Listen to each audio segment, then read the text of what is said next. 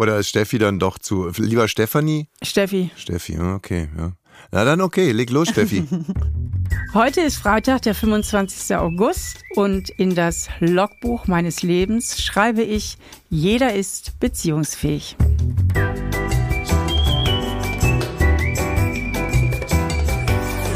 Ab 17.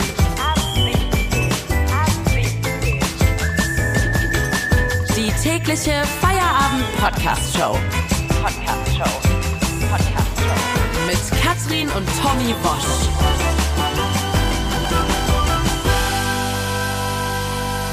Wir machen zusammen Feierabend, jeden Montag bis Freitag, jeden Tag 17 Uhr. Und Freitag haben wir immer einen Gast. Und heute ist es, haben Sie gerade schon gehört, Steffi Stahl. Herzlich willkommen. Dankeschön. Hallo Steffi, wir hatten ja schon mal das Vergnügen, wenn du dich erinnern kannst. Und in dieser Sendung, die hieß damals noch Tommy's Top Ten, hast du zweimal zu mir Hals Maul gesagt. Ja, stimmt, da habe ich mich gefreut.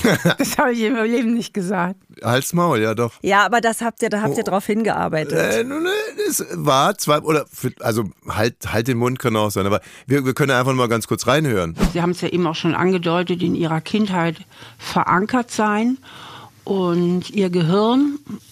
Ja, was machen wir denn da jetzt? Ich sag's Ihnen ja gerade. Schnauze. Ihr Gehirn, Hals Maul hat man Ihr Gehirn. ne? also Hals Maul, genau. Kannst du dich eigentlich an die Aufzeichnung noch erinnern? Nee, ich weiß nicht. Das hab gibt's doch nicht. Mensch, sie hat Ich habe ein Tag schlechtes Patienten. Gedächtnis. Ach, das kann doch gar nicht sein. Das passiert mir jetzt schon zum zweiten Mal, dass ich dachte, ich habe mich ganz tief in das Herz und die Seele einer Frau Ja. reingekämpft. Und ähm, bei Paula Lambert war das auch so. Ähm, da dachte ich auch, Mensch, die wird mich nie wieder vergessen. Und dann beim nächsten Mal, Tommy, was? Und bei- dir jetzt also auch so oberflächlich, ja? Ja, aber ich bin eine- uralte Frau, das darfst du nicht vergessen. Da geht das nicht mehr so gut mit dem Gedächtnis. Ich vergesse so viel. Außerdem ist es doch wahrscheinlich oft bei Patienten so, dass die hoffen, Äh. dass sie was ganz Besonderes sind. Oder? Für den Therapeuten? Ich glaube, das hofft jeder irgendwie. Verstehe die Analogie Irgendwie nicht. Wieso Patient? Dieser Anerkennungswunsch, der ist tief in uns eingegraben. Also auch als Interviewer, ja. Auch als Interviewer. Aber scheinbar als, in, äh, als äh, zu interviewen dann nicht so sehr, ne? Als zu interviewen, ist- meinst du es mich? Ja, da war wenig zu erkennen, dass du dich da äh, wechselseitig auch gerne in mein Herz reingebuddelt hättest. Aber kann ja noch, kann ja noch werden. Jeder ist beziehungsfähig, heißt sein Buch. Das war auch gerade der Logbucheintrag. Eines ihrer Bücher. Ne? Also ich glaube, fast jeder hat auf dem Nachttisch liegen, ist ja fast, hat die Bibel eigentlich ersetzt, liegt, glaube ich, mittlerweile auch in Hotels. Das Kind in dir muss Heimat finden, das kann man schön durcharbeiten. Das letzte Buch ist Wer wir sind und eben auch dabei ist, jeder ist beziehungsfähig. Das äh, mit dem Kind, da hatten wir beim letzten Mal schon drüber gesprochen, Steffi, und da war ich ja ein bisschen erstaunt, weil ich dachte eigentlich, das Kind in dir muss Heimat finden, dass diese These ja darauf irgendwie äh, abzielt, dass man quasi das Kind mit an den Tisch holt, dass man es hört, dass man kommuniziert mit dem Kind, dass man sich dadurch erlöst. Aber so wie ich dich damals verstanden hatte, ist es eigentlich eher auch so, dass man sagt, Moment mal, ja schön, also das Kind ist in mir, aber ich bin immer noch der Erwachsene und ich habe hier das Sagen, seit wann wackelt denn hier der Schwanz mit dem Dackel? Richtig, genau. Darum geht es ja, das innere Kind. Das ist ja so eine Metapher für unsere frühen Kindheitsprägungen, die uns oft vom Unbewussten her steuern. Und da wir alle nicht nur gute Prägungen haben, sondern auch ein paar schwierige Prägungen. Ähm, und wenn die dann am Steuer sind, das nenne ich dann ja das Schattenkind, ähm, dann ist es wichtig, dass wir mit unserer Vernunft, also mit unserem Erwachsenen-Ich, das etwas regulieren und äh, in die richtige Position setzen. Also wenn der, wenn der Mann zum Beispiel sieht, dass der Nachbar ein dickes Auto hat und er fühlt sich dann zurückversetzt in die fünfte Klasse, als der Nachbarssohn ein schöneres Fahrrad hat, würde der Mann gerne rübergehen, äh, den Carport anzünden und diesen Typen ollen, äh, kurzschwänzigen Wichser nennen. Aber jetzt käme quasi das erwachsene Ich, das zu dem äh, Kind in einem sagt, ach, lass mal irgendwie vielleicht doch eher einen Kaffee trinken. Wow. Ja, genau. genau. Gönn ihm mal das schöne Auto und du bist ja jetzt nicht mehr fünf und du bist jetzt selber groß und hast auch schon viel erreicht im Leben. Aber ich habe gedacht, da müssen immer die Eltern auch eine Rolle spielen. Ich hätte jetzt nicht gedacht, dass wenn man als Kind neidisch auf jemanden ist, der ein besseres Fahrrad hat, dass man das noch als Erwachsener ist, sondern nur wenn der Vater sagt, du Trottel, der ist ja viel besser in der Schule als du, dass das die großen Emotionen auslöst. Ja, es gibt die großen, es gibt die kleinen Emotionen. Neid gehört halt auch bei uns Menschen zum Gefühlsrepertoire und kann uns ja auch manchmal motivieren und anstiften. Und äh, ein bisschen Neid kennt jeder mal. Und dann Nein. gibt's ja so schwarzen und weißen Neid. Der schwarze ist halt so die Missgunst. Und der weiße Neid ist, ja, das hätte ich auch gerne. Hm, hm, verstehe. Jeder ist beziehungsfähig. Ist ja eigentlich erstmal eine, äh, eine schöne Message. Man will aber irgendwie auch direkt widersprechen. Warum? Ja, weil das natürlich provokativ ist. Also jeder, dann liegt natürlich wirklich oben auf, äh, wie nicht jeder. Das kannst du jetzt nicht im Ernst behaupten. Und ähm, natürlich gibt es da auch Einschränkungen. Es gibt tatsächlich Menschen, ähm, die sind so früh traumatisiert und so schwer traumatisiert, dass sie wirklich ihre Probleme haben. Aber was dieser Buchtitel ausdrücken soll, ist, dass viele Menschen wesentlich beziehungsfähiger wären, wenn sie ein paar ähm, Mechanismen verstehen würden, wie wir psychologisch ticken und wie wir psychologisch aufgestellt sind. Denn wir haben auch einen sehr klaren Bauplan psychisch, der ist auch weltweit derselbe, genau wie der mhm. körperliche Bauplan weltweit derselbe ist. Und wenn man da ein paar Gesetzmäßigkeiten kennt, dann kann man natürlich sich da auch innerlich neu einstellen und regulieren und somit auch beziehungsfähiger werden. Aber damit ich mich auf das Motto noch besser einlassen kann, ähm, können wir vielleicht die Grenzen nochmal ausloten? Ist ein Alkoholiker beziehungsfähig zum Beispiel? Ja gut, da ist es natürlich mit Einschränkungen. Es kommt natürlich auch auf die Form des Alkoholismus an. Mhm. Es gibt ja äh, Spiegeltrinker, äh, Pegeltrinker und und und, die ähm, durchaus ähm, dann auch noch ihre Beziehung führen können. Es gibt Alkoholismusformen, wo die Menschen sehr destruktiv werden. Und ähm, außerdem kann ja jeder Alkoholiker oder jede Alkoholikerin auch ähm, was an der Sucht verändern. Sind stark depressive Menschen beziehungsfähig? Ja, vorübergehend nicht, aber auch da äh, muss ja die starke Depression ähm, äh, kein Lebensschicksal bleiben, sondern ähm, es gibt auch Auswege aus der Depression. Sind starke Narzissten äh, beziehungsfähig? Moment, Tommy, hier müsste ich mal ganz kurz den Begriff Narzissmus erklären. Unter Psychologen gilt Narzissmus als ein Persönlichkeitsmerkmal auf einem Spektrum, das in der Bevölkerung normal verteilt ist. Die meisten Menschen liegen im Mittelfeld. Hauptkennzeichen für eine narzisstische Persönlichkeitsstörung sind ein übermäßig ausgeprägter Autoritätsanspruch, Führungsdenken, ein Hang zur Selbstdarstellung und ausbeuterisches Verhalten. Einher kommt ein durchgehendes Bedürfnis nach Bewunderung und ein Mangel an Einfühlungsvermögen in andere Personen. Das macht Beziehungen zu Narzissten schwierig. Schwierig. Also bei ausgeprägtem Narzissmus, was ja aber auch gar nicht so häufig vorkommt, eine ausgeprägte narzisstische Persönlichkeitsstörung, ist die Beziehungsfähigkeit außerordentlich eingeschränkt. Fällt dir nur was ein? Nee. Tommy Wosch beziehungsfähig? Nein, das weiß ich ja. Hm. Gut, wir wollen jetzt mal die Theorie verlassen und in die Praxis gehen. Und zwar hast du einen Beziehungstest gemacht und der ist nicht schlecht, muss ich sagen. Katrin hat den schon gemacht und hat schon ihr Ergebnis. Ich werde meinen gleich nochmal äh, in, sagt man, in Coram Publikum Gibt es sowas? Publico, Coram Publico. Danke, ich habe nur das beschissene große Latinum, um jetzt hier derart äh, zu versagen. Ja, ich werde den also vor euch machen. Es sind 45 Aussagen über das Liebes-Ich. Wir schicken, also der ist auf deiner Seite, stefaniestahl.de, den packen wir einfach mal in die Show Notes. Den könnt ihr alle dann auch machen zu Hause, wenn ihr Lust drauf habt. Was sind denn überhaupt die möglichen Ergebnisse, Steffi? Also die möglichen Ergebnisse sind, dass ich entweder jemand bin, der Nähe ganz gern vermeidet, also der eher unter Bindungsangst leidet, also so Näheflüchter. Also wir nennen ihn den Näheflüchter. Der Näheflüchter. Wir nennen ihn die Näheflüchter. Die mhm. andere Möglichkeit ist eher das Gegenteil, dass man sehr anhänglich ist, äh, eher so ein bisschen Klammeräffchen unterwegs mäßig Der oder ist. die Klammeraffe. Und das sind auch oft Menschen, die ähm, mhm. sehr überangepasst sind. Und die dritte Möglichkeit ist, dass ich gut in der Balance bin. Also, dass ich sowohl äh, mich binden kann, aber auch meine eigenen Interessen vertreten kann. So, ja. und dann kommt noch ein viertes mit dazu. Das darf ich direkt verraten, denn das scheint ja du zu sein.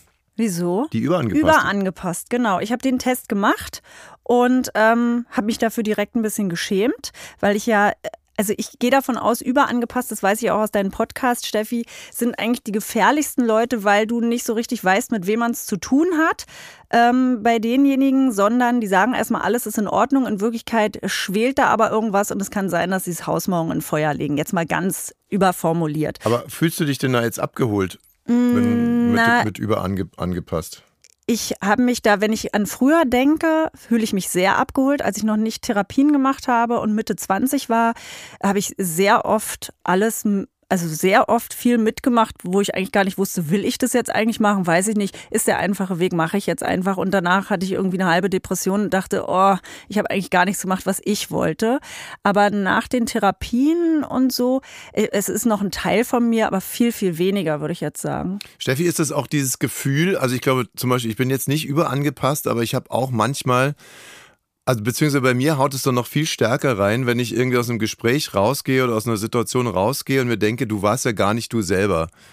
Ähm, du warst ja gar nicht du selber und so wie du warst, warst du echt nicht genug, mal ganz ehrlich. Und warum hast du nicht den Mut aufgebracht, du selber zu sein? Also ist mir, wie gesagt, noch nicht oft passiert.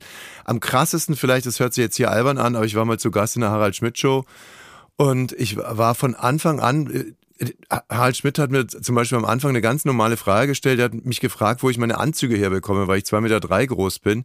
Und ich fing an zu lügen. Ich erzählte ihm die Geschichte, wie mein Großvater Anzüge gekauft hat, nämlich bei einem Schneider in Stuttgart, anstatt einfach zu sagen, ja Mann, das weißt du selber, Harald, wir sind hier bei Sat 1, da gibt's diese Frau und die stellt uns die Anzüge. Na gut, da wolltest du natürlich auch unterhaltsam sein. Das ist ja ein extrem, hast du ihn ja nicht privat getroffen und das gemacht, sondern in einer Sendung. Ja, ja, klar, aber wie gesagt, im Nachhinein wäre es einfach gesagt, Mensch, Harald, wir sind hier bei Sat 1. Also äh, die Anzüge kommen von Frau Schmidt. So, aus. Mhm. Zack, wer hätte Zerlett einmal gegen die Glocke gehauen, fertig. Und ich laber irgendeinen Scheiß und laber mich um Kopf und Kragen und so ging es von Anfang bis Ende. Und danach muss ich echt sagen, ähm, ich habe mich selten geschämt für irgendwas, aber da habe ich mich echt tagelang geschämt dafür. Mhm. Naja, da war halt in dieser Situation hast du nicht ganz dich nicht wirklich getraut, authentisch zu sein. Das ist natürlich eine Form in dem Moment der Überanpassung, weil du wolltest dem Harald Schmidt und dem Publikum gefallen. Mhm. Und halt sozusagen das Beste aus der Situation rausholen. Und solche Sachen passieren natürlich, wenn man das Gefühl hat, so wie ich wirklich bin, genüge ich nicht. Und das äh, kann jedem natürlich punktuell mal passieren in gewissen Situationen zum Beispiel auch in Vorstellungsgesprächen oder wenn man frisch verliebt ist, dass man sich irgendwie von seiner allerbesten Seite zeigt.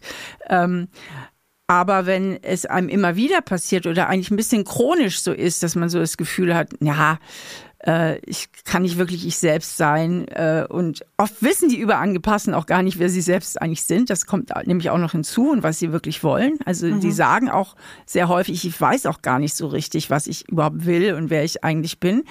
Ähm, also wenn das so ein dauerhaftes Muster ist, dann ist das so ein, so ein überangepasstes Persönlichkeitsmuster. Und bedeutet das ganz simpel, dass äh, die dann als Kind oder man nicht sein durfte, wer man ist? Ja, das ist jetzt zu krass formuliert. Also ähm, es bedeutet, dass man als Kind so das Gefühl hatte, ähm, da sind schon einige Bedingungen im Elternhaus und wenn ich will, dass du mich liebst, muss ich deine Erwartungen erfüllen. Mhm.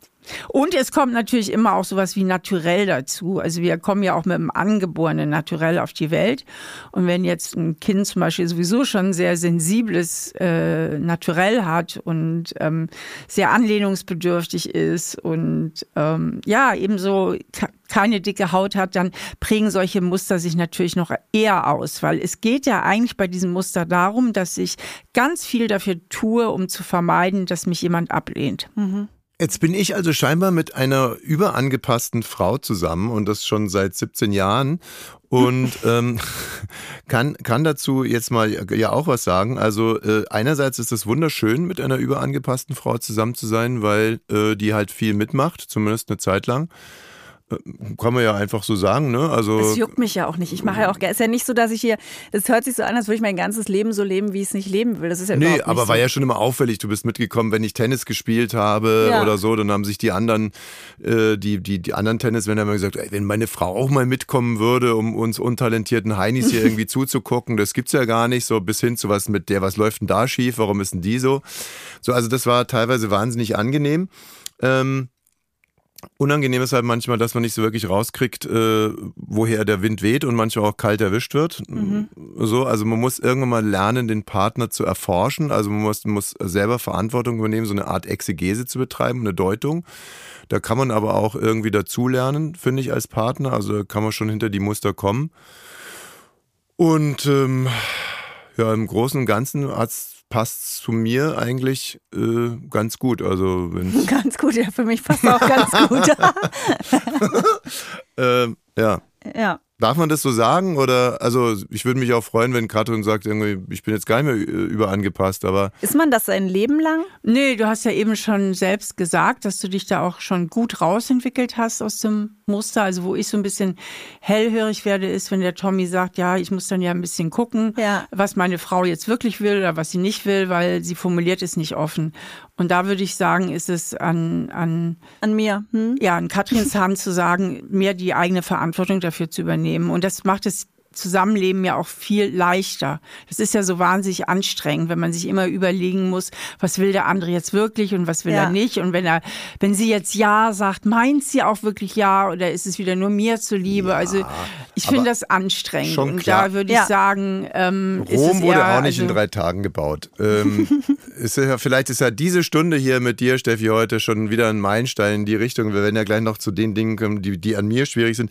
Ich muss allerdings schon eins sagen, dass gerade einen vorhin einen richtigen Punkt gemacht hat, dass sie gesagt hat, das war so Mitte 20 so und es war auch die Zeit, dass wir uns kennengelernt haben. Und wenn du dich erinnerst, war es ja dann schon irgendwann mal, ich versuche es mal so ganz, es war auch ähnlich romantisch formuliert, dass ich gesagt habe, ich finde dich ganz toll und liebe dich sehr, aber wirklich nur so, Ja. wie du bist. Ja. Und wenn du weiterhin so, so unauthentisch zu mir bist, äh, dann, Ja. dann kann, kann, wird das wahrscheinlich eher nichts werden. So. Das stimmt. Und ab ist sie losgeflitzt in der Therapie. Woran hast du denn gemerkt, dass sie nicht authentisch ist? Das würde mich ja mal interessieren. Woran hast du denn das gemerkt? Also, ähm, jetzt könnte ich, also ich müsste, ich bin jetzt nicht eine Harald Schmidt Show, deswegen sage ich einfach mal die Wahrheit. Ich bin sehr sensibilisiert dafür. Also, und ich, ich fühle mich wahnsinnig unwohl in unauthentischen Situationen. Mag sein, dass es was zu tun hat damit, dass ich im katholischen Kloster groß geworden bin und das ist so ziemlich das unauthentischste und verlogenste und die Widersprüche sind so riesig. äh, Und das, das Witzigste ist, und da ist es auch echt eskaliert und das ist jetzt äh, ja eine kleine Episode aus unserem Zusammensein, aber ich weiß noch ganz genau, wie das eskaliert ist. Wir waren an einem Sonntagnachmittag unterwegs und es war eigentlich wunderbar, schönes Wetter, Prenzlauer Berg.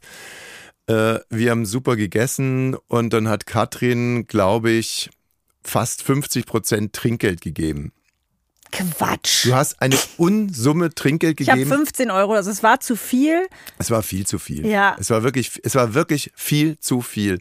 Und ich habe in dem Moment gespürt oder meinte zu spüren, dass sie jetzt das tut, um mir zu imponieren oder weil sie weiß, dass ich eigentlich auch immer relativ viel Geld, äh, Da hatte ich ja noch kein Geld. dass ich relativ viel Trinkgeld gebe und ich, das war irgendwie so eine unauthentische, das hat, sollte so ein Signal sein. Also ich hatte das Gefühl, ich werde hier manipuliert oder jemand will mir etwas sagen in diesem Moment. Und ich weiß noch, dass ich innerlich wirklich richtig sauer geworden bin. Und ich habe mich dann auch total daneben genommen, äh, weil ich zu dem Kellner gesagt, entschuldigen Sie, bitte geben Sie das Geld zurück. oh Gott. Äh, und der natürlich dachte, was ist denn jetzt los? Und ich gesagt habe, ich will das nicht. Ähm, ich möchte, dass du hier nicht Trinkgeld gibst, um mir zu gefallen. Ich find's schlimm. Und dann hatten wir eigentlich auch dieses Gespräch dann quasi äh, auf einer konstruktiven Ebene. Und ich weiß, das ist jetzt hört sich total unsympathisch an, aber das war für mich so ein das Moment. hat ja auch jeder in einer Beziehung, wenn man jetzt mal so richtig auf die Karten auf den Tisch legt, ist ja, sind ja auch oft Situationen, für die man sich danach schämt oder sowas. Ist, so ist es dann halt. Und es gehört auch dazu, und wir sind ja auch zusammen gewachsen, wir sind 17 Jahre zusammen, wir gehen in Therapien, wir haben fünf Kinder, also und diesen Podcast Fünf? jeden Tag. Ja. Krass. Ja. aber äh, das, aber trotzdem, ne, ist so witzig, dass das der Moment war, an den ich mich erinnere. Ja, du warst einfach neidisch, ne? Und jetzt habe ich viel, Geld, viel mehr Geld als du. So rum war's. Ich dachte mir, was für ein bossy Move, ey. Ich krieg das Kotzen. Die hat Kohle. So, jetzt wollen wir doch mal gucken. Also, ich habe diesen Test auch gemacht. Ich werde ihn jetzt aber gleich nochmal machen. Und ich frage euch jetzt mal im Vorhinein. Ja. Ähm, also, überangepasst bin ich schon mal nicht. Das können, Das wir, ich, das ja. können wir streichen. Das nehmen wir mal aus dem Skat raus. Aber jetzt gibt's noch drei Möglichkeiten. Also der Nähe-Flüchter, der, äh, der Klammeraffe oder äh, Der, der in Balance ist. der oder die in, in Balance ist. Und ich kann euch sagen, eine von diesen drei Personen ist bei mir dann, also bin ich, ist zumindest rausgekommen in dem Test. Hast du dich da gefreut bei dem Ergebnis? Das sage ich nicht und ich frage jetzt Doch, mal. so wie du sagst, bist du der Balance-Typ, ne? Nein, nein, wirklich überhaupt nicht. Das ist Quatsch. Ähm, sag doch einfach mal aus, sag doch du aus deiner Erfahrung mit mir oder Steffi, sie kennt mich ja jetzt auch schon so ein paar Minuten. Ähm, was meint ihr? Bin ich, wird, wird herauskommen, ich werde dieselben Antworten wiedergeben und auch begründen. Bin ich der Nähe-Fluchtmensch? Bin ich der Klammeraffe oder bin ich der Balance-Mensch? Also ich glaube schon, dass du ziemlich autonome Züge auch hast. Also autonom heißt ja jetzt im Gegensatz zu, zu über, die überangepassten sind eher so auf der Bindungsseite, die tun sehr viel für die Bindung und die Autonomen sehen eher zu, dass sie so ihr eigenes Ding machen. Ähm, davon denke ich, hast du auf jeden Fall äh, Seiten. Äh, ich kenne dich aber zu schlecht, um letztlich beurteilen zu können, ob du nicht letztlich vielleicht dann doch ganz gut in der Balance bist, dass du beides kannst.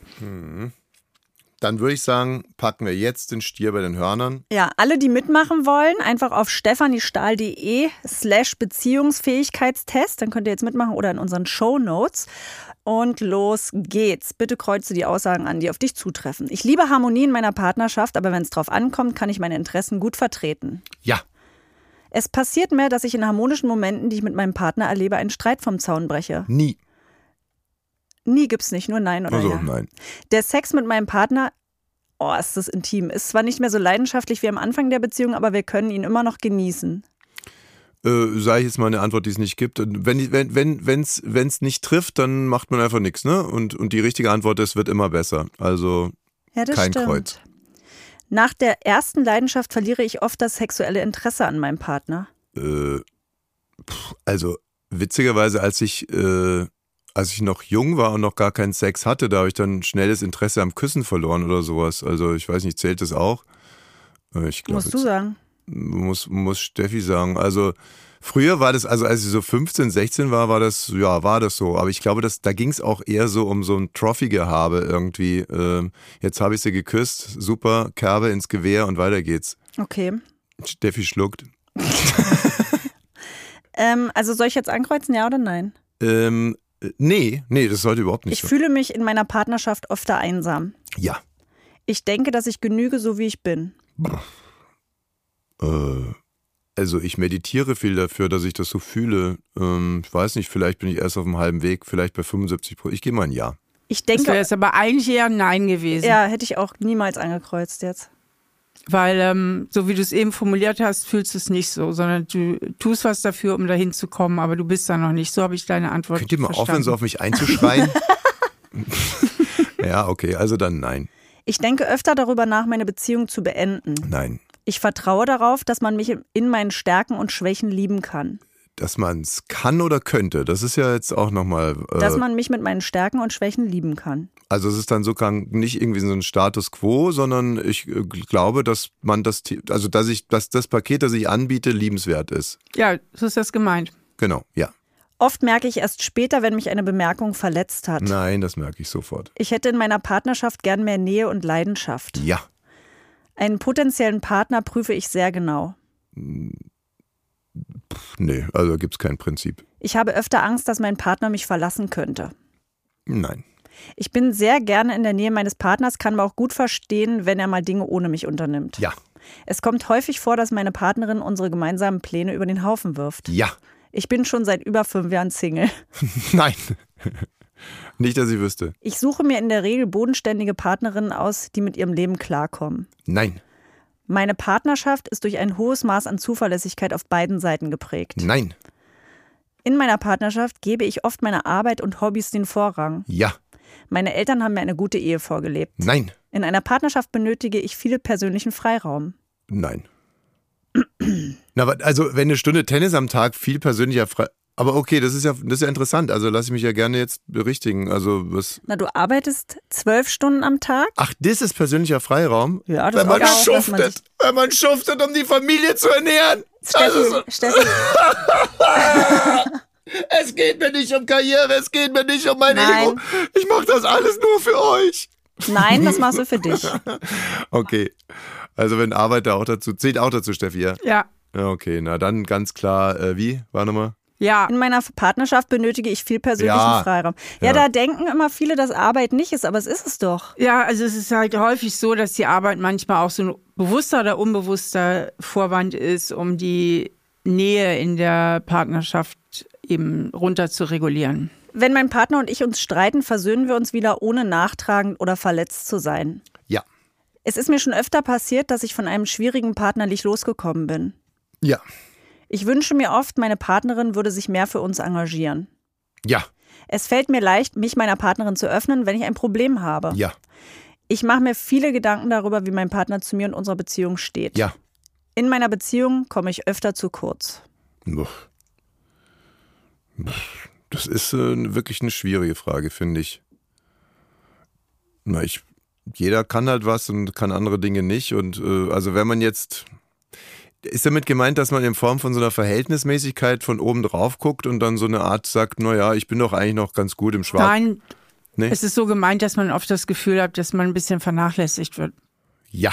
Es ist mir schon öfter passiert, dass mir nach der ersten Verliebtheit viele Zweifel an meinen Partnerinnen gekommen sind. Wie gesagt, früher direkt nach zwei Tagen. Also ja. Im, Nein, nein, nein, nein. Also jetzt. Es ist mir schon öfter passiert im Leben. Es ist ja dann öfter passiert. aber das sind ja so Teenager-Sachen. ich habe ja auch meins von früher mit angegeben. Nein, dann trotzdem nein, nein, das ist nein. Das ist ein klares Nein. Im Umgang mit meiner Partnerin fühle ich mich frei und authentisch. Ja, In einer Partnerschaft gehe ich ungern Kompromisse ein. ja, Ich habe öfter Schuldgefühle, weil ich meiner Partnerin nicht so lieben kann, wie sie mich. nein, Meine Partnerschaft gibt mir ein Gefühl von Sicherheit. ja. Ich gebe mir Mühe, für meinen Partnerin attraktiv und verführerisch zu sein. Doch, das machst du schon. Also äh, auch da wieder, ne? Jeder auf seine Art und Weise. Da mache ich mal ein Ja. Ja, Ich fühle mich zu 50 Prozent für das Gelingen einer Partnerschaft verantwortlich. In meiner Beziehung herrscht ein ausgewogenes Geben und Nehmen. ja, Meine Partnerin möchte oft mehr Nähe, als mir lieb ist. nein, Die Erwartungen meiner Partnerin schüren mir häufig den Hals zu. nein, Ich ertappe mich öfter dabei, dass ich die Wünsche meiner Partnerin und anderer Menschen wichtiger nehme als meine eigenen. nein, Es fällt mir häufig schwer, meine eigenen Interessen zu vertreten. Nein. Wenn ich ehrlich bin, lasse ich mir ziemlich viel von meiner Partnerin bieten. nein, Manchmal bin ich von den Schwächen meiner Partnerin richtig abgeturnt. Nein. Es nervt mich, wenn meine Partnerin gemeinsam Pläne schmieden will. Ich entscheide lieber spontan. ja, Meine Partnerin und ich begegnen uns auf Augenhöhe. ja, Ich würde gern noch viel mehr Zeit mit meiner Partnerin verbringen. Ja. Wenn ich einen Urlaub mit meiner Partnerin verbracht habe, benötige ich erstmal wieder Abstand. nein, Ich werde schnell nervös, wenn meine Partnerin eine Textnachricht lang, länger nicht beantwortet. nein. Testergebnis? Balancekünstler. Und das, obwohl ich, und das musst du sagen, alles ehrlich beantwortet habe. Sie sind in einer glücklichen Beziehung gelandet. Sie sind in der Lage, sich auf ihren Partner einzulassen, ohne anhänglich zu sein. Es fällt ihnen leicht, ihren Partner zu verstehen und Verantwortung für ihn oder sie zu übernehmen. Das ist eine freiwillige Entscheidung ihrerseits. Ist denn, äh, Steffi, ist denn ähm, die Kombination von überangepasst und Balance-Künstler eine gute Kombination? Auf jeden Fall, auf jeden Fall. Also die Balance-Künstler können ja sowohl ähm, Kompromisse eingehen und sich anpassen, aber sie können auch, wenn es ihnen wichtig ist, auch ihren Standpunkt behaupten und sich durchsetzen. Also die können sowohl für ihre eigenen Interessen eintreten, aber auch äh, äh, sich mal zurücknehmen zugunsten des Wirs und der Gemeinschaft. Und das ist eine sehr günstige Voraussetzung. Und Katrin tendiert eher dazu, ähm, mit ihrem Testergebnis sich zu viel zurückzustellen. Ähm, und das kann natürlich manchmal auch nach hinten losgehen, hat sie ja schon selber gesagt, ne? wenn irgendwann platzt einem dann vielleicht der Kragen. Aber so wie ich euch erlebe, ihr reflektiert ja beide auch eure Muster, und Katrin sowieso auch ihre. Insofern, ich meine, gibt ja auch einen Grund, dass ihr 17 Jahre verheiratet seid. Und das, obwohl ihr fünf Kinder habt. Wie ist es eigentlich mit Arbeit und Beziehungen, das äh, so zu machen? Wir haben jetzt diesen täglichen Podcast. Wird sich das über kurz oder lang positiv äh, auswirken auf unsere Beziehung oder ist da eigentlich das Ende jetzt schon in Sicht? Also die Arbeit an sich macht ja überhaupt nichts aus. Es kommt ja einfach darauf an, wie gut man sich versteht. Na, Wenn man sich grundsätzlich gut versteht, versteht man sich meistens auch bei der Arbeit gut ähm, und kommt da miteinander klar. Das Problem ist halt, wenn man zusammenarbeitet oder sehr viel gemeinsam macht, man ist sich auch extrem vertraut und das ist natürlich nicht immer so toll für die Leidenschaft. Aber ich meine, je länger man sowieso zusammen ist und sich irgendwie auch sicher in der Beziehung fühlt, Das stimmt aber nicht, Steffi. Mir macht das jedes Mal richtig scharf, wenn ich sie am Mikro sehe. dann ist gut, wenn das so ein spezieller Fetisch von dir ist, dann ist das natürlich positiv mit dem Mikro. Ähm, Ab 17. Also, ähm, für die HörerInnen, ich bin jetzt gerade mal rausgegangen, äh, habe behauptet, um nach den Kindern zu gucken. Muss mal pupen, ne? In Wirklichkeit muss ich mal pupen. Es ist so frech, weißt du. Also, und das ist jetzt mal hier, weißt du. Okay. Kommt zurück und muss erfahren, dass Steffi, äh, wie jetzt nochmal was? Na, Steffi hat gesagt, hat so nachdenklich zu mir gesagt, es ist eigenartig, ich habe noch nie jemanden gehabt, der da so drauf geantwortet hat. Und dann sind wir nicht weitergekommen, da warst du schon wieder hier. Äh, also, und warum, Steffi? Ja, es kam mir manchmal so widersprüchlich vor. Also, weil du einerseits hast du so Fragen mit Ja beantwortet, die sehr in Richtung Autonomie gehen. Zum Beispiel, ja, ich, ich habe gern einen persönlichen Freiraum und da waren noch so ein paar. und dann aber wieder äh, ganz ins Gegenteil geantwortet hat. Ja, ich wünsche mir mehr Nähe, ich wünsche mir mehr Aufmerksamkeit.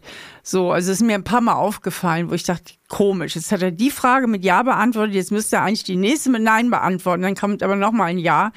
Und das ist mir an ein paar Stellen aufgefallen. Und würdest das, du mich gerne den Test jetzt mit einem Lügendetektor-Test nochmal wieder, wiederholen lassen? Oder, also glaubst du, ich habe den manipuliert, um äh, ein Balance-Mensch zu sein? Oder würdest du eher sagen, ja, sowas gibt es, das sind dann halt die berühmten Anteile in einem Menschen? Ja, genau, so würde ich das beantworten. Mhm.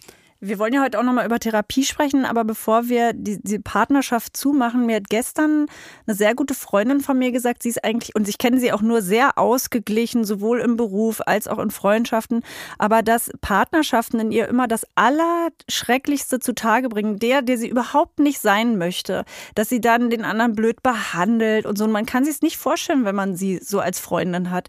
Was ist das eigentlich? Das kennt man ja auch von vielen Leuten, auch von mir selber, dass man denkt, oh, da kommt wirklich das Mieseste raus, was man in sich hat. Ja, gut, also die Nähe in Liebesbeziehungen, die ist natürlich besonders wichtig und besonders selbstwertbedrohlich. Kann sie sein. Also ähm, verlassen zu werden ist eine große Selbstwertbedrohung und es ist ein Riesenbindungsverlust. Das heißt, das, was ich da riskiere oder was für mich auf dem Spiel steht, ist größer normalerweise als in einer normalen Freundschaft. Oder vor allem, wenn ich beruflich auch ganz gut aufgestellt bin und da das Gefühl habe, ich habe die Sachen gut unter Kontrolle, gibt es da auch viel weniger Bedrohlichkeit. In Liebesbeziehungen haben manche Menschen eher so das Gefühl, also wenig Kontrolle zu haben, weil sie dem anderen irgendwo ausgeliefert sind, ähm, ob der sie gut findet und wenn ja, wie lange. Und ähm, das kann natürlich dazu führen, dass man zum Beispiel eifersüchtiger reagiert, zu stark Kontrolle braucht in der Beziehung oder manchmal auch ein bisschen zerstörerisch wird nach dem Motto, bevor du mich verlässt, ähm, verlasse ich dich oder gib dir erstmal einen richtigen Grund dazu. Das ist halt, wenn man, wenn, letztlich geht alles auf Selbstwertgefühl immer zurück. Also mhm. wenn man im tiefsten Inneren eben nicht so das Gefühl hat, ach, ich bin doch okay, wie ich bin, mit meinen Stärken, aber auch mit meinen Schwächen und kann deswegen im gewissen Sinne auch gelassen sein, dass oder darauf vertrauen, dass mein Partner oder meine Partnerin das wohl auch so sieht. Und dann kann es natürlich zu, zu, zu schwierigen Verhaltensweisen kommen. Mhm. Also ich denke manchmal ja schon über die perfekte Beziehung nach. Und äh, das, obwohl ich eine schöne Beziehung habe. Und das Einzige, was mir dazu einfällt, hört sich jetzt so ein bisschen nach Kalenderblatt an, aber ist wirklich, dass man keinerlei Erwartungen, also für mich ist, wäre die, die, die glaube ich, die größte Beziehungsform die, dass man keinerlei Erwartungen an den anderen hat. Also wirklich. Ich, da wüsste ich nicht, wie die funktionieren soll. Also man kann ja gar nicht nicht erwarten. Das ist schier unmöglich. Also wenn ich eine Verabredung treffe, erwarte ich natürlich, dass sie eingehalten wird. Ja, wenn, äh, äh, wenn man einen schönen Warum? Abend plant, erwarte ich natürlich, dass es hoffentlich auch ein schöner Abend wird und nicht irgendein Streit entsteht. Also aber, aber da fängt doch schon ein schlechter Abend an mit der Erwartung, dass es unbedingt ein schöner Abend wird und äh, mit der. Ja, das hat äh, aber auch was mit Vorfreude zu tun. Also unser Gehirn berechnet von morgens bis abends Erwartungen, was als nächstes passiert. So sind wir konfiguriert, weil wir müssen ja immer abschätzen können, wie wir uns richtig verhalten können. Also unser Gehirn berechnet permanent Erwartungen. Nehmen wir mal Eifersucht. So, und, und, die, und diese Wirkungskette. Ich erwarte von meiner Frau, dass sie mir treu ist. Ich habe, also jetzt kommt die nächste Stufe, ich habe Angst davor, dass sie mir nicht treu ist in dieser Angst missdeute ich zum Beispiel, äh, sie hängt am Handy, aha, sie textet wahrscheinlich mit dem Kita-Vater XY, in Wirklichkeit bestellt sie gerade Ballettschuhe für Tochter Nummer zwei. Und aus dieser Missdeutung heraus werde ich äh, schmallippig, ekelhaft und irgendwann mal aggressiv. Und ähm, das kann man doch im Endeffekt nur dadurch äh, unterbinden oder am besten wäre es doch, das auf der ersten Stufe zu unterbinden, indem ich gar nicht erwarte, dass sie mir treu ist, sondern mir einfach sage, ich bin mir meiner sicher und äh, das, was wir haben, da bin ich mir auch sicher, dass wir es auch immer haben werden. Und vielleicht äh, wird es sogar noch besser dadurch, dass meine Frau auch das eine oder andere mal ein bisschen ausprobiert. Und äh, sie gehört mir ja auch wirklich nicht. Also was soll denn der Geiz? Ja gut, da würdest du halt wahnsinnig über dich hinwegsteigen, weil deine falsche Erwartungshaltung ist ja in der Beziehung, dass du eigentlich erwartest, dass sie dich betrügt. Weil du letztlich aufgrund deines Selbstbildes nicht das Gefühl hast, ähm, dass du darin vertrauen darfst, dass sie treu bleibt. Also dein Gehirn berechnet Erwartungen immer aufgrund des eigenen Selbstbildes. Das gilt für alle Gehirne. Mhm. Also wie mein Selbstbild ist, so erwarte ich auch, was da draußen passiert. Und wenn ich für mich das Selbstbild habe, dass ich nicht wirklich so genüge, wie ich bin, bin ich natürlich viel eher geneigt zu erwarten, dass ich eben, dass meine Frau fremd geht. Und ähm, dann würde ich eher am Selbstwertgefühl und am Selbstbild arbeiten, äh, als zu sagen, okay, äh, äh, lasse laufen, ähm, ich versuche an meiner Eifersucht zu arbeiten. Das könnte zwar auch ein Weg sein, aber damit gehst du zu viel über die eigentliche Ursache, nämlich deine Selbstwertkränkung hinweg. Das wäre dann eher so ein bisschen kontraphobisch. Ne? Also ich be, be, ja, aber, aber was ist behandle meine größte Angst, indem ich ähm, da nach vorne gehe und äh, so. Aber warum? Also erstmal kann es ja sein, dass man es wirklich fühlt und dass man jetzt äh, dieses Besitzdenken aufgeben will, also aus dem Bauch heraus, gar nicht so sehr äh, über seinen Schatten hinweggehen muss. Ähm, ich finde es immer ganz interessant, wenn ich mir zum Beispiel vorstelle, äh, meine Frau hätte eine, äh, eine homosexuelle Partnerschaft, würde mir das sehr viel leichter fallen. Das ist typisch bescheuerter Mann, äh, ist aber so. Ne? Nee, hat auch mit dem Selbstwert zu tun, weil du da eine andere Vergleichsebene hast. Ja, aber, aber es ist ja trotzdem ein gutes eine gute Referenz, um mal etwas zu fühlen, was einen vielleicht gar nicht so schlimm äh, triggern würde. Aber ganz grundsätzlich, was, was ist denn der Mehrwert der Erwartung auf Monogamie? Das Problem ist ja, wie du es eben aufgezäumt hast, dass du sagst, das sprach da ganz deutlich raus, dass du einfach auch so eine Befürchtung hast. Also du hast von Angst gesprochen. Ja, ich genau. Also ich bin ein eifersüchtiger Mensch auch. Ich glaube jetzt genau. nicht im Übermaß. Genau. Da würde ich eher dahin gucken, woher kommt denn diese Eifersucht? Warum kann ich eigentlich nicht mehr vertrauen? Na, hm. warum, warum erwarte ich eigentlich sogar, dass sie fremd geht? Und da liegt ja die Ursache des Problems und ja. da wäre sie auch zu lösen. So weit würde ich nicht gehen, aber irgendwo macht man sich ja auch mal, finde ich, zum, zum Deppen, äh, wenn man das gar nicht erwartet. Hatte ich auch mal, ne? Also äh, zu Studienzeiten hatte ich eine Freundin und ähm, irgendwann mal standen da rote Rosen bei uns, wir waren im Studentenzimmer das war ungefähr, glaube ich, 14 Quadratmeter groß. Also man hätte diese Rosen schon ähm, auch bemerken können und dann standen da wieder nochmal äh, frische Rosen ich habe mir da nie was dabei gedacht. Und irgendwann war klar und dann hat meine damalige Partnerin, äh, die meinte wahrscheinlich irgendwie auch, äh, Angriff ist die beste Verteidigung, meinte, wie bescheuert kann man eigentlich sein? Hier stehen ständig rote Rosen in einem so ein bisschen wie bei Dirk Diggler, der Typ, dessen Frau ihn äh, ständig betrügt und er will es nicht wahrhaben. Also äh, auch hier gibt es, glaube ich, so. Ja, aber damit eröffnest du ja schon auch, äh, was das eben auch mit dir zu tun hat, dass du das Gefühl hast, ich war einmal viel zu naiv. Mhm. Ne, also richtig furchtbar naiv und habe wirklich auch die Augen vor dem Offensichtlichen verschlossen. Also will ich diesmal besser gewappnet sein. Und damit äh, sprichst du ja ein menschliches Grundbedürfnis an, was wir alle haben, das psychische Grundbedürfnis nach Kontrolle. Ja, und dann ist es eine Form der Kontrolle, lieber sich gleich darauf einzustellen, ne, äh, dass es passieren kann und wird, um nicht äh, vollkommen überraschend äh, da verletzt zu werden. Also du würdest sagen, es ist vernünftig von dem Partner äh, zu erwarten, äh, dass er monogam ist, aber du würdest mir doch sicherlich recht geben, wenn ich sage, es ist unvernünftig von dem Partner zu erwarten, dass er mich glücklich macht. Ähm, mit der Monogamie, das ist ja immer eine Frage der persönlichen Absprache. Es gibt ja nicht wenige Beziehungen, die tatsächlich ganz gut eine offene Beziehung leben können. Das können aber längst nicht alle. Und deswegen ähm, will ich jetzt hier gar nicht die monogame Partnerschaft als Maßstab aller Dinge benennen. Ich bin jetzt nur auf deine individuellen okay. Sachen mhm. eingegangen, was du mir gerade erzählt hast. Und da habe ich eine gewisse Erwartungsangst herausgehört, nämlich diese Erwartungsangst, dass es früher oder später passieren kann. Und dann hast du ja auch nochmal einen Link gemacht in deine Vergangenheit, woraus ich dann gehört habe, okay, sei bloß nie wieder so naiv wie früher und sei besser gewappnet. Dann fällst du auch nicht so tief, wenn es dann passiert. Würdest du dann aus meiner letzten Bemerkung entnehmen wollen, dass ich vielleicht Angst habe, äh, dass jemand anders mich für sein Glück verantwortlich macht? Ähm, die Frage, nee, aus der letzten Bemerkung könnte man vielleicht, aber das war ja erstmal eine Frage, deine letzte hm. Bemerkung, nämlich die Frage, ähm, aber ich kann ja nicht den anderen 100 Prozent für mein Glück verantwortlich machen. Das ist richtig. Ich würde sagen, das ist immer 50-50 und in einer gesunden Partnerschaft ist es aber auch so, dass die Partner jeweils gerne und mit einem freiwilligen Gefühl insofern auch Verantwortung für die Gefühle des anderen übernehmen, aus einer Freiwilligkeit heraus, dass sie Sachen unterlassen, von denen sie wissen, dass es den anderen zu Recht verletzen würde. Mhm. Zu Recht verletzen würde. Okay. Also nicht Verantwortung dafür übernehmen, wenn der andere ein furchtbares Sensibelchen ist, das schon gekränkt ist, wenn der Wind weht und man sich permanent versucht, auf den anderen so einzustellen, damit er bloß nicht wieder gekränkt ist. Aber wenn es mich doch kränkt. Ja, genau, genau. ähm, äh, das nicht, aber wo man weiß, weil man auch äh, gewisse Werte für sich geklärt hat und auch kennt, das würde den anderen zu Recht verletzen, dass man dafür gerne die Verantwortung übernimmt, sowas zu unterlassen. 50-50 hast du gerade gesagt. Das ist wieder so ein Ding. Wenn wir uns das nächste Mal treffen, dann werde ich dich sagen, das hat mich beim letzten Mal sehr gewundert. 50-50. Ich dachte immer, man darf den anderen überhaupt nicht dafür verantwortlich machen, dass man glücklich ist. Das ist doch Mindfuck.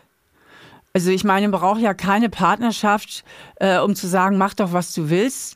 Du kannst dich benehmen wie eine offene Hose. Es ist mir auch scheißegal, was du machst, weil ich bin hier total solitär und mache mich selber glücklich. Dann kann ich mich auch gleich einsam auf den Berg setzen das ist nicht fair, und was alleine du jetzt machst. bleiben. Doch, das ist es nicht stimmt fair. aber. Nein, ist nicht fair, weil äh, was damit ja eigentlich gemeint ist, dass man erstmal dafür sorgt, dass man selber glücklich ist und ausgeglichen ist und dann kann man vielleicht auch dem anderen helfen, vielleicht. Aber grundsätzlich, glaube ich, sind wir alles erwachsene Menschen und sind erstmal selber dafür verantwortlich, glücklich zu sein. Und also das ist ein Prinzip, das mir Ja. sehr, sehr wichtig ist. Aber nicht nur. Das, das, das kann ja gar nicht funktionieren. Warum? Es Natürlich geht auch nicht mit drei kleinen Kindern immer glücklich zu sein. Also äh, das geht gar nicht. Man braucht eine gewisse Verlässlichkeit, man braucht eine Zuverlässigkeit, das macht glücklich. Es macht auch glücklich, wenn jemand lieb zu einem sind. Wir sind einfach auch Beziehungsmenschen. Und wir können nicht den, den Anspruch hegen, dass wir komplett frei und autonom 100 Prozent in uns selbst ruhen, egal was der Partner macht. Natürlich ist es eine sehr gute Voraussetzung, wenn man sich selbst glücklich machen kann, heißt ja im Grunde genommen, wenn man es mal runterbricht, was soll das überhaupt heißen? Das heißt, dass man sich im Großen und Ganzen mag, wie man ist. So, dass man einigermaßen zufrieden mit sich ist. Und was man dann mit den Rest seiner Zeit macht, um sich glücklich zu machen, das ist nochmal eine andere Frage. Zumal können wir nicht ständig glücklich sein. Wir müssen Ja. permanent auch Dinge tun, auf die wir auch mal keine Lust haben und die uns nicht so glücklich machen. Okay, äh, ich glaube, dass wir jetzt so ein bisschen aneinander vorbeireden. Katrin hat gesagt, wie man kann auch nicht immer glücklich sein mit drei kleinen Kindern. Absolut richtig, plus einem täglichen Podcast und einem äh, vielleicht dusseligen Ehemann. Äh, Würde ich total dir recht geben. Aber es ist ja nicht so die, die Forderung von dem anderen glücklich zu sein, sondern eigentlich die Forderung, wenn du es gerade nicht bist, mach mich bitte nicht dafür verantwortlich. Und mach mich bitte auch nicht dafür verantwortlich, dass ich jetzt wieder glücklicher werde. Also ähm, ich Was glaube. meinst du damit? Naja, ich zum Beispiel ähm, habe schon manchmal das Gefühl, dass ich äh, mehr als andere Männer eine glückliche Beziehung brauche, um überhaupt leistungsfähig zu sein. Und insofern gebe ich dir natürlich auch einen gewissen Teil dieser Verantwortung an, an dich weiter und sage, ich möchte, dass unsere Beziehung super ist. Die muss super, super, super sein. Weil wenn die nicht super ist, dann kriege ich es irgendwie nicht hin. So. Und ich führe das so ein bisschen darauf zurück, dass ja, keine Ahnung, ich möchte jetzt mir auch nicht zu tief in die Karten blicken lassen, aber ich glaube, dass als Kind meine Mutter schon wirklich meine, äh, meine Kraftquelle war und äh, dass sich das bei mir einfach so, ähm, ja, so ähm, eingebrannt hat. Also ich brauche da jemanden, der mich dann covert und, und featured sozusagen. Und dadurch gebe ich Verantwortung weiter. Ähm, ich habe aber auch andersrum oft das Gefühl, dass Menschen ähm, von mir verlangen, äh, dass ich sie glücklich mache. So und das und ich bin da, da bin da auch offen wie ein Scheunentor eigentlich, aber fahre damit ehrlich gesagt nicht so richtig gut. Ich würde gerne jetzt im Alter immer mehr dahin kommen zu sagen, nee, nee, Moment mal, für dein Glück bist du selber verantwortlich. Ich werde dich am, an deinem Glücklichsein nicht hindern, ganz bestimmt nicht, das verspreche ich dir. Und wenn ich das tue, dann sag's mir bitte, dann werde ich mich verbessern. Aber ich möchte nicht dafür verantwortlich gemacht werden. Ja, also so, so Sachen müsste man komplett konkretisieren. Was ich auf jeden Fall daraus höre, ist, ähm, dass du ein Thema mit Verantwortung hast, und zwar in beide Richtungen. Und ähm, also ich habe noch nie erlebt, dass irgendein Mensch erwartet hat von mir, dass ich ihn glücklich mache. Das heißt, ich habe anscheinend einen ganz anderen Blick auf die Welt als du. Und dass du das allein so empfindest, denke ich, könnte damit zu tun haben, also mit dem inneren Programm von dir, dass du schon vielleicht von dir das Gefühl hast, du müsstest dafür sorgen. Und dann projiziert man in manche andere ja auch Wünsche und Erwartungen Ah ja, jetzt hinein, bin die ich wieder vielleicht der gar Arsch. nicht haben. Jetzt bin ich wieder der Arsch. Das war sowas von klar. Jetzt bin ich wieder der Arsch. Deswegen bringt So. das ja immer so spaß, sich mit Psychologen zu Ja, unterhalten. meine Zahl, zahl dir 150 Euro für 45 Minuten, um mich dann wieder rund machen zu lassen. Das kriegst du zu Hause auch. Weil man wieder mal so richtig schön sich scheiße fühlen kann. So, Leute, jetzt wird gespielt. Jetzt wird gespielt. Freitag spielen wir immer Stadtland Fluss, Steffi. Und wir haben ein Stadtland Fluss extra auf dich zugeschneidert. Nämlich, ähm, wieso denn Stadt? Also Hier steht Stadt, Name vom, warte, ich kann es nicht lesen. Name vom inneren Kind, Ach so. Beruf inneres Kind, Gewässer und Wort, das mit Stahl beginnt. Warte, Name vom inneren Kind. Name vom inneren Kind, Ja, Beruf? Beruf inneres Kind, Ja. Gewässer und Wort, das mit Stahl beginnt. Aber Könnt Stadt- ihr mir mal ein Beispiel sagen? Wie soll man Stadt, Land, Fluss machen, wenn der Buchstabe bei Stahl schon vorgegeben ist? Äh, ja, ja, genau, das ist der Trick. Hä? Das habe ich gar nicht ganz, gecheckt. ganz, ganz egal, wie der Buchstabe ist. Ähm, ähm, Machen Es wir muss mit S Stahl beginnen. muss, genau, also auch wenn M ist, muss das Wort mit Stahl Aber wie beginnen. soll das denn gehen? Ich kriege doch jetzt einen Buchstaben gleich. Naja. Du Da wirst- dürfen wir Stahl nehmen. Du wirst ein, nein, du wirst den Buchstaben, du sagst A, dann sagt Katrin Stopp, dann sagst du den Buchstaben und dann legen wir los. Und ich, ich sag's nochmal, Stadt, Name vom inneren Kind, Beruf des inneren Kindes, Gewässer und ein Wort, das mit Stahl anfängt. Kannst du dann mal, okay. Na, also sag A bitte. A, Stopp. R. Was? Oh. R. Ähm, Name vom inneren Kind. Oh Gott. Rudi Linchen. Beruf inneres Kind. Fertig! Schluss! Stopp! Steffi! Stift weg. Bitte. Ich bin auch fertig. Stift. Oh! Stift weg! Das ist der Button, ich habe einen Stopp-Button. Stopp! Stift weg! Du bist auch fertig, aber ähm, was willst du damit andeuten? Hast nur vergessen, Stopp zu sagen oder was? Ich war im selben Moment fertig. Ich bin Ach, halt äh, nicht so schnell und so laut wie du. Synchronität, ja? Ja. Na gut, ich möchte an der Okay. Stelle sagen, dass ich noch nie verloren habe. Bin gespannt, was heute passiert. Die Stadt. Habe ich Ravensburg. Rostock. Regensburg kriegen alle zehn, das fängt ja schon mal gut an. Name vom inneren Kind. Ja, da Ronald. Ronald. Richard, Rudi. sehr gut. Dann Beruf des inneren Kindes. Rosenzüchter. Oh. Ach, wie schön. Gibt's aber nicht mehr. Ich habe Doch, natürlich. Ja, wo denn? Kennst du einen Rosenzüchter? In, es sind doch überall Rosenplantagen. Irgendwo kommen sie doch her im Blumenladen. Ja, wie überall. Wo, wo hast du denn das letzte Mal eine Rosenplantage gesehen? In Holland, in Marokko. Äh, In Holland. Vielleicht waren es vielleicht waren's auch. Tulpen. Da gibt es ganz, Bei- ganz viele. Nein, Vielleicht wäre es beim in Buchstaben. T besser gewesen. Hm? Tulpen. Du bist ja nur neidisch wieder, dass ich so einen coolen Beruf habe. Sag doch mal deinen Beruf. Ja. Red Bull Pilot. das gibt es Red nicht. Bull Pilot. Das gibt's nicht. Gibt es nicht. Ich wollte jetzt Das Nebelmaschine hier machen von meinem Rosen Red Bull Pilot. Also, nee, ganz ja kurz. wirklich Red absurd. Bull Pilot ist ein Formel 1 Pilot, der für Ich Red weiß. Bull fährt. Oh, danke Ich. Ich hab Mein Mann Rollatorbauer. guckt immer Formel 1. Rollatorbauer, Ja. Bauerin. Rollatorbäuerin. Ja. Also es ist die, die im Frühling den Rollator aussät. Nein, die, die den Rollator in der Fabrik baut. Okay.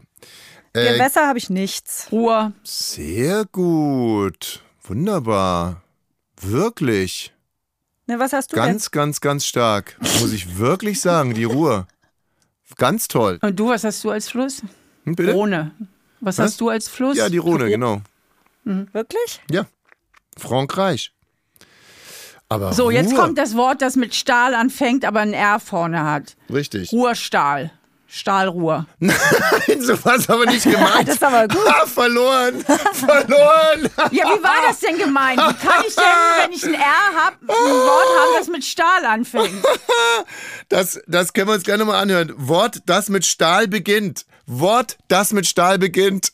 Das, die Rubrik heißt Wort, das mit Stahl beginnt. Und jetzt hast du verkackt, Steffi. Und jetzt hast du einfach das, mal Ich verstehe. Ich Was hast du denn? Stahlarbeiter. Stahlarbeiter beginnt mit Stahl. So, fertig. 20 Punkte. Aber Tschüss. wir, wir haben doch ein R.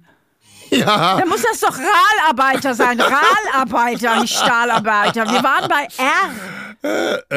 Warte mal ganz kurz hier. Die Redaktion schreit auf. Ja, okay, dann kommt rein. Also wenn jetzt, Die aber Kategorie ist einfach Nonsens. Das habe ich von Anfang an gesagt. Mit R, Rahlarbeiter wäre das dann. also wer jetzt Die Kategorie ist so nonsens, dass ich sie erst jetzt verstehe, wo ihr sie spielt. so, also hier steht Wort, das mit Stahl beginnt. Genau, aber Steffi hat Ja, das ja kann gerade aber- richtig gesagt, dass das Wort, was wir hier zusammensetzen, dann am besten mit dem Buchstaben beginnt. Er in dem Fall, deswegen Bravo, Stahl, Rohr. Hat Steffi Punkt. habe ich Ja, gesagt. natürlich. Rohrstahl, hat sie gesagt. Ja, aber sag doch Stahlrohr, Steffi. Dann Aber dann fängst du wieder mit Stahl an. Ja, soll Also auch mit ganz Stahl ehrlich. anfangen. Es soll mit Aber Stahl die anfangen. Kategorie ist Richtig. Die Kategorie ist wirklich sowas von schwachsinnig. Inga, ey. Wirklich. Und selbst wenn äh, du quasi ein Kind bist, das einen Erwachsenen in sich hat, ist es immer noch eine Katastrophe. Steffi, da können wir mal ein Buch schreiben über Inga, der, äh, der Erwachsene in mir. Stunde hier. Ah, was? Aber ihr macht das schon. Ja. Aber Stahlrohr für mich 20 Punkte. Also gut, Ja. beide 20, ähm, dann hätte ich 10, 20, 30. Ich hab äh, Du kannst nicht 50, verlieren, ne? 70. Gar nicht. Gar Was nicht. ist? Der kann gar nicht gar verlieren. nicht verlieren. Das ist ja echt Nee. krass. Bei der Balance-Typ eben. Ne? Äh, Moment mal ganz kurz, Steffi. Äh, ich, äh, da, ob ich verlieren kann, wirst du nie rausfinden, weil äh, du wirst nie gegen mich gewinnen. Ich habe 70 Punkte und ich habe sie mir hart und ehrlich erarbeitet. Wie denn du, Steffi? Ja, ich habe genauso viel. Ja, ich habe alles richtig 17. gemacht. Und, und noch ein bisschen richtiger sogar, wie sich am Ende rausgestellt hat. Wieso hast du denn genauso viele Punkte? wie- Ja, okay, aber dann kriege ich ja noch den Bonus, weil Stopp geschrien. Der ist 50 und fertig. So, danke, tschüss und auf Wiedersehen. Ich würde am Ende einen Bonus kriegen.